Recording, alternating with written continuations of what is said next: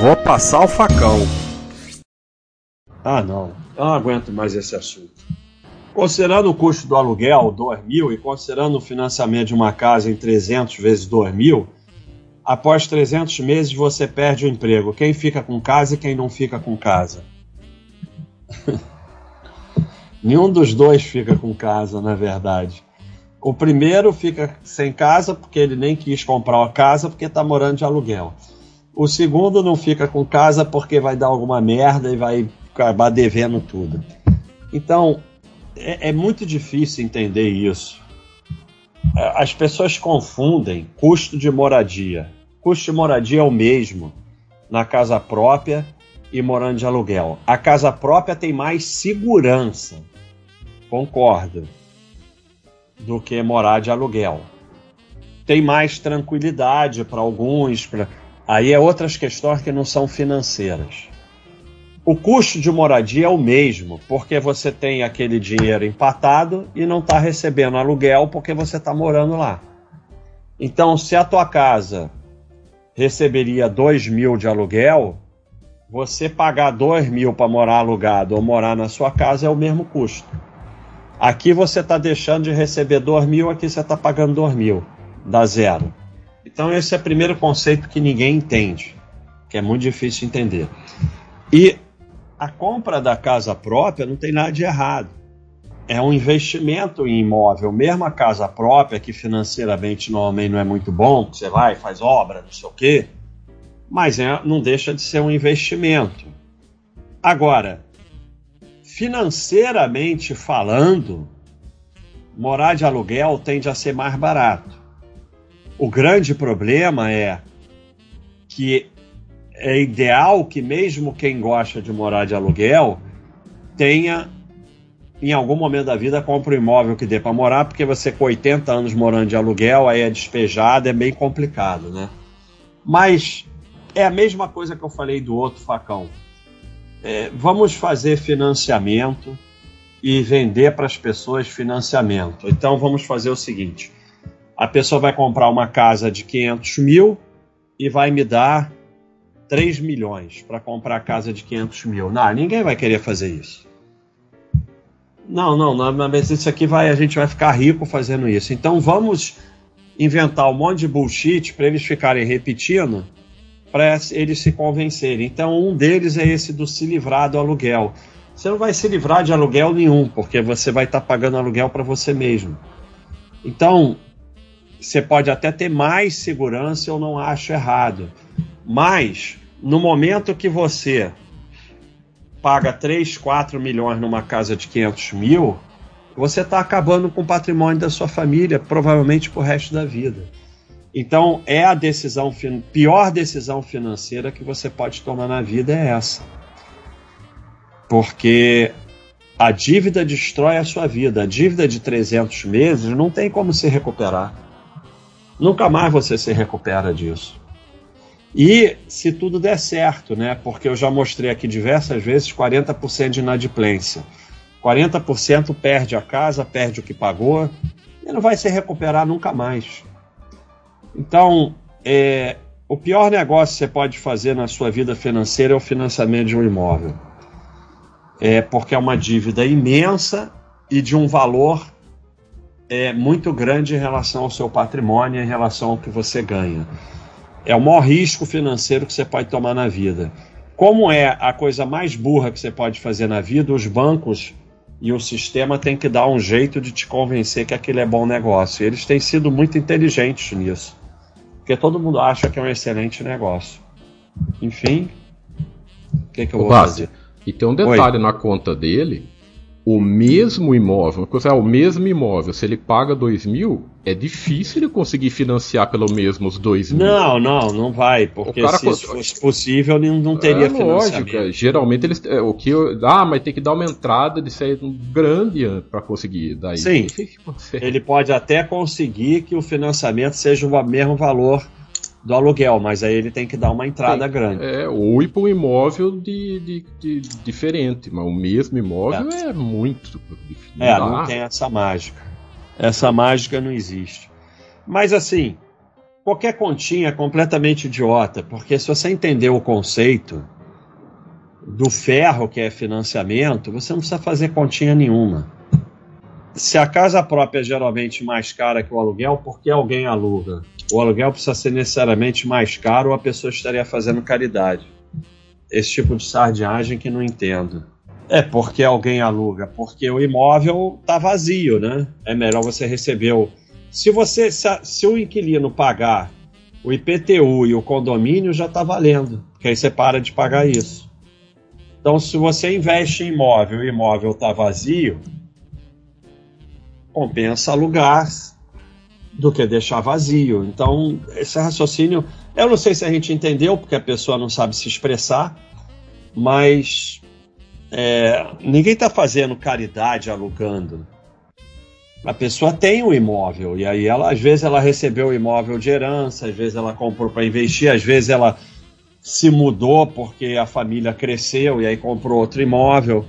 Então a pessoa tem um imóvel, ela aluga, que o inquilino paga o IPTU, paga o condomínio e ainda dá um dinheirinho. Então não sei onde eu estou vendo caridade. Se a casa própria é geralmente mais cara que o aluguel, seria o financiamento da casa própria ser mais caro que o aluguel? Sim, óbvio que é mais caro. É que às vezes o pessoal interpreta errado a, a, os vídeos, né? Em nenhum vídeo é dito que é melhor alugar ou ter imóvel. Isso é decisão pessoal de cada um, cada, cada família de uma maneira. O que você fala é da dívida, não é sobre ter. Ninguém tá, falando, tá fala contra ter imóvel, pelo contrário, você acabou de falar aí que é bom ter um imóvel. Tá falando é, é da dívida.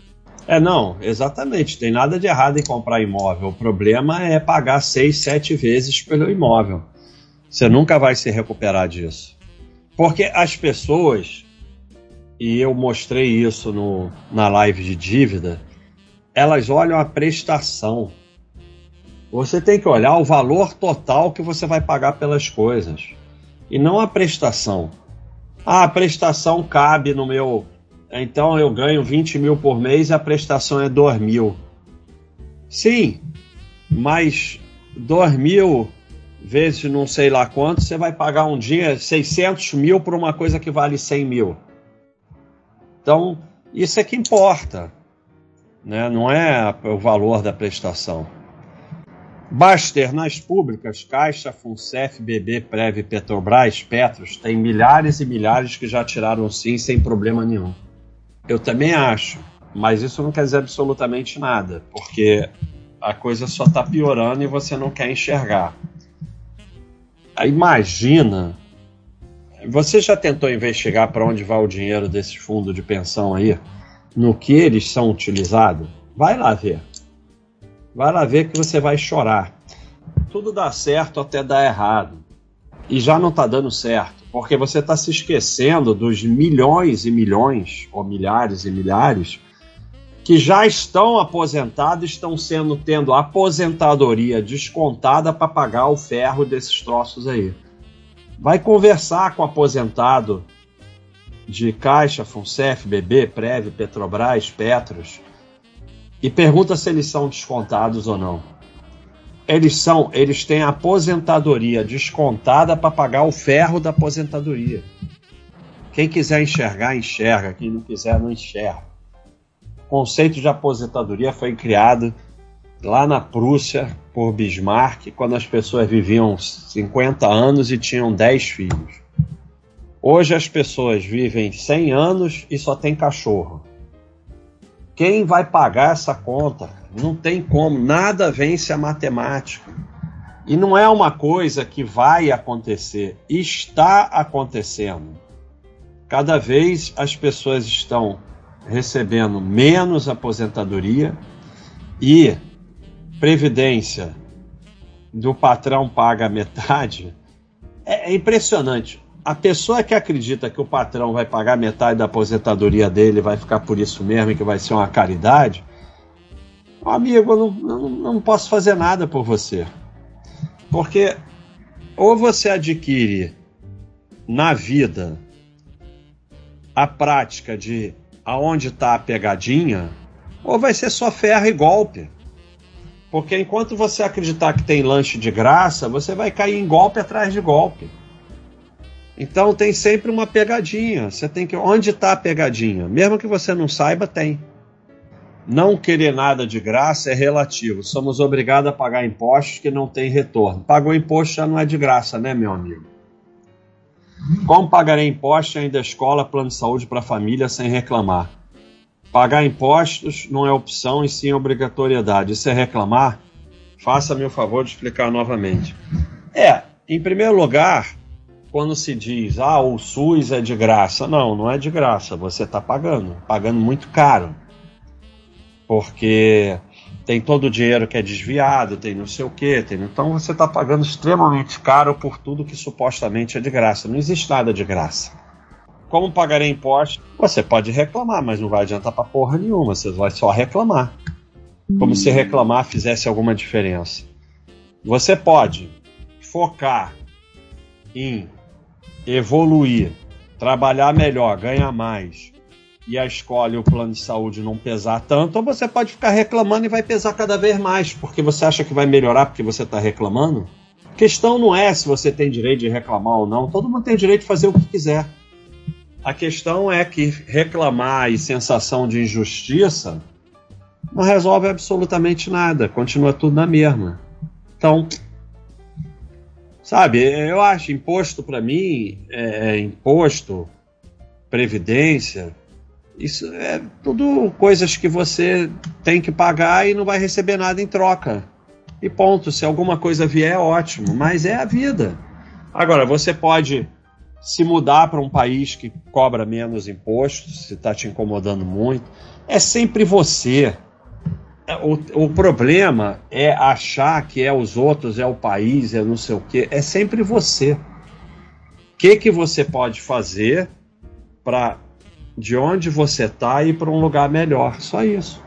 É isso, ou, ou, então ficar reclamando. Mas é, você pode reclamar, eu não sei sou eu para te proibir de reclamar. Só que me diz o que de bom que saiu da sua reclamação, assim, no que melhorou a sua vida ou no que resolveu esse problema. Nada.